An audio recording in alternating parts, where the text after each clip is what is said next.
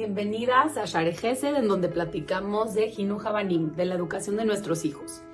Hemos estado platicando un poco sobre la motivación. Dentro de este tema de motivación les quiero dar otros consejos el día de hoy. Platiquemos sobre los niños que no se sienten capaces de triunfar en un área. Muchas veces pasa que el niño tal vez no es muy bueno en matemáticas, y a veces nosotros intentamos, intentamos, intentamos en, ayudarlo para que pueda lograrlo y simplemente no lo logran. Les voy a dar un tip para que estos niños puedan motivarse y lograr. Muchas veces los niños son muy buenos en áreas que tal vez no son académicas. Tal vez es muy bueno en arte, tal vez es muy bueno en gimnasia. Si nosotros como papás o como maestros empezamos a crear un ambiente de logros, un ambiente en donde el niño se siente que, wow, lo pude hacer, entonces solito se empieza a sentir mejor consigo mismo y también puede lograr otras cosas como lo que son académicas. Entonces, si el niño de verdad intentó todo para matemáticas, por ejemplo, y no lo logra, intentemos ver cuáles son sus fortalezas Tal vez pueda aprender matemáticas bailando. Tal vez cuando vea que es tan bueno en gimnasia y le va tan bien y se siente tan contento con él mismo, tan bien me fue que también me puede ir bien en lo demás. Tenemos que nosotros como papás ver qué pueden ellos trabajar, no nada más meternos en esto es lo que te toca, esto es lo que, te, lo que tienes que hacer. Veamos cómo podemos amplificar sus motivaciones cuando los motivamos en este ciclo de motivación, de sentir de logros, ahí podemos tener más logros y más logros y más logros. Así como siempre decimos que eh, midah goremet midah o mitzvah goremet mitzvah, que una mitzvah hace que venga otra mitzvah y también con nuestras características, nuestras midot. También así con esto, si sentimos motivación en una cosa y nos va bien, tenemos un logro, va a venir otro logro es muy importante que como papás, depende de la edad de nuestros hijos, pero empecemos a platicar con ellos cuáles son sus metas, cuáles son sus sueños, qué quieren cumplir, qué es, cuáles son sus deseos. Es importante que nos involucremos.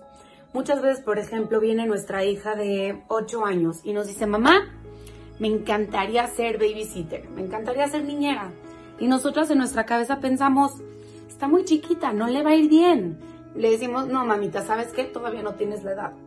Pero ni siquiera le dimos el chance de empezar a partir, de empezar a investigar. Y tal vez sí, se le van a cerrar algunas puertas en su cara, tal vez le van a cerrar algunas ventanas, algunas puertas, les van a decir que no. Pero está creando motivación a sí misma. Está viendo qué puede lograr y qué no que nosotros no seamos los que le cierran la puerta, que intente, veamos qué podemos hacer. Tal vez sí le podemos sugerir, mira, mamita, vamos a hacer todo lo posible, pero yo creo que todavía estás chiquita.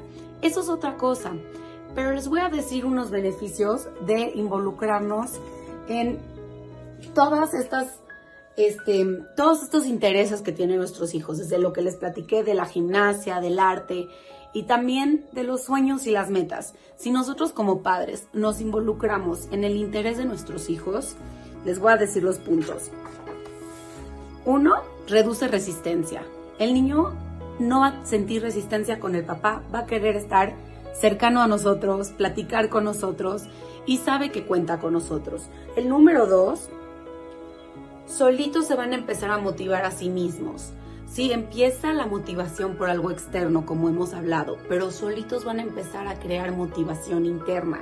Cuando saben que ya en automático los padres los van a motivar o ya saben lo que se siente ser bueno en algo y lograr algo, empiezan a desarrollar su motivación interna, que ese es el principal punto.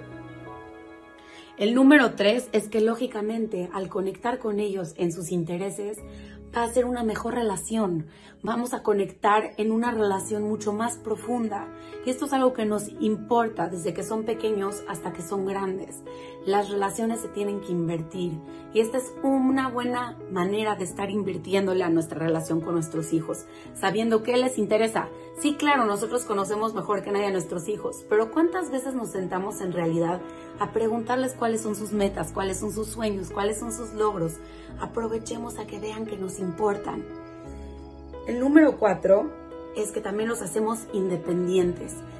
Cuando el niño siente que puede ser babysitter, aunque le vayan a cerrar algunas puertas en su cara en el camino, sabe que puede lograr las cosas. ¡Wow! Llegué hasta acá. Me dijeron que estoy chiquita, pero el año que entra voy a poder y sola. Esto motiva a ser independiente. Y el último punto es que da autoconfianza. Su autoestima se, está, eh, se está refortaleciendo, también su autoconfianza. Se sienten mejor consigo mismos y entonces todos sus logros y todo su desempeño empieza a ser mejor.